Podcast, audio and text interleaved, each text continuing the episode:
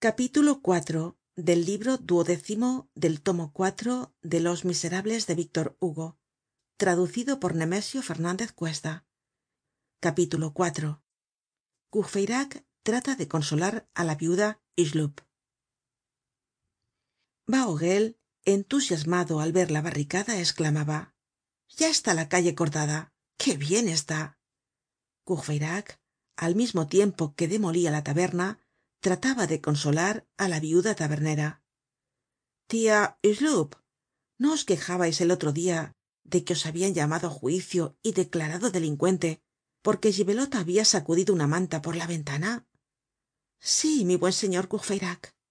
Ah dios mio vais á poner tambien esa mesa en la barricada y no solo por la manta sino tambien por un tiesto que se cayó desde la buhardilla á la calle. El gobierno me ha sacado cien francos de multa no es una picardía. Pues bien tia hucheloup nosotros os vengamos.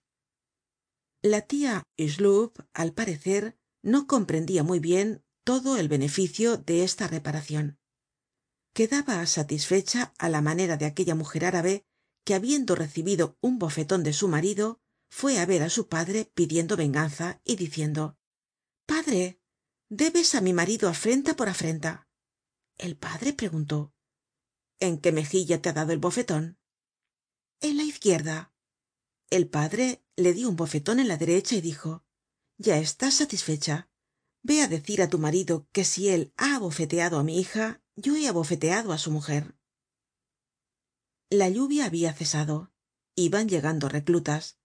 Los obreros habian llevado bajo las blusas un barril de pólvora una cesta de botellas de vitriolo dos ó tres hachas de viento un canasto lleno de lamparillas restos de la fiesta del rey que se habia celebrado el primero de mayo.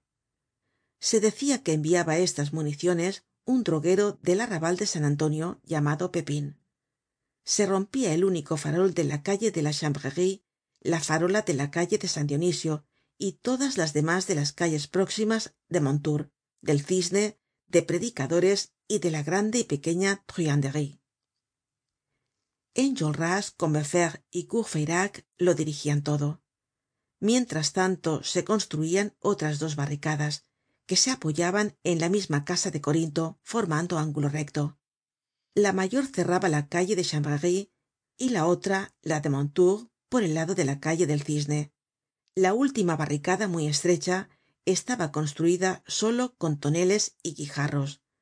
Habia allí unos cincuenta trabajadores una treintena de ellos con fusiles porque al pasar habian saqueado la tienda de un armero. Nada mas estraño y abigarrado que aquella tropa. Uno tenia levita un sable de caballería y dos pistolas de arzon otro estaba en mangas de camisa con sombrero redondo y una bolsa de pólvora colgada al lado. Un tercero estaba cubierto de un peto hecho con nueve hojas de papel y armado con una aguja de enjalmar. Habia uno que gritaba esterminemos hasta el último y muramos en la punta de nuestra bayoneta. El que decia esto no tenia bayoneta. Otro mostraba encima de su levita unas correas y una cartuchera de guardia nacional con la funda adornada con esta inscripcion de lana roja. Orden público. Portafusiles con el número de las legiones pocos sombreros ninguna corbata muchos brazos desnudos y algunas picas todas las edades todas las fisonomías jovencillos pálidos obreros ennegrecidos. Todos se apresuraban y al mismo tiempo que trabajaban hablaban de los sucesos posibles que se recibirian socorros á las tres de la mañana que se contaba seguramente con un regimiento que parís se levantaria suposiciones terribles con las cuales se mezclaba una especie de cordial alegría. Parecian hermanos y ninguno sabia el nombre de los otros. Los grandes peligros tienen el privilegio de hacer fraternizar á los desconocidos. En la cocina se habia encendido lumbre y se fundian en un balinero medidas cucharas tenedores toda la vajilla de estaño de la taberna. Al mismo tiempo se bebia los pistones y las postas andaban revueltos en las mesas con los vasos de vino. En la sala del billar la señora hucheloup matelote y gibelotte diversamente afectadas por el terror una atontada otra sofocada y otra escitada rompian rodillas viejas y hacian hilas. Tres insurgentes las ayudaban. Tres jóvenes cabelludos barbudos y bigotudos que deshilaban la tela con dedos de lencero y les hacian temblar. El hombre de alta estatura que habia llamado la atencion de combeferre y enjolras en el instante en que se unia al grupo en la esquina de la calle de billettes trabajaba en la pequeña barricada y era útil. Gavroche trabajaba en la grande. En cuanto al jóven habia esperado á courfeyrac en su casa y le habia preguntado por el señor mario. Habia desaparecido poco despues del momento en que habia sido detenido el omnibus gavroche completamente entusiasmado se habia encargado de todo. Iba venia subia bajaba metia ruido brillaba. Parecia que estaba allí para animar á todos. Tenia algun aguijon sí ciertamente su miseria. Tenia alas sí ciertamente su alegría. Gavroche era un torbellino. Se le veia sin cesar se le oia continuamente. Llenaba todo el espacio encontrándose en todas partes á la vez era una especie de ubicuidad casi irritante. No habia nada que pudiese detenerle. La enorme barricada sentia su accion molestaba á los transeuntes escitaba á los perezosos reanimaba á los fatigados impacientaba á los pensativos alegraba á unos esperanzaba á otros encolerizaba á otros y ponia en movimiento á todos. Pinchaba á un estudiante mordia á un obrero se paraba volvia en seguida á su faena volaba por cima del tumulto. Saltaba de estos á aquellos murmuraba zumbaba y hostigaba á toda aquella multitud inmensa.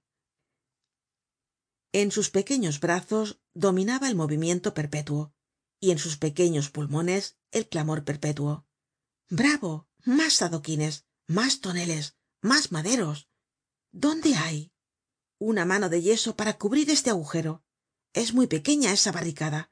Es preciso que suba mas ponedlo todo metedlo todo colocadlo todo demoled la casa. Una barrificada es un magnífico té. Tomad ahí teneis una puerta vidriera. Esto hizo esclamar á los trabajadores.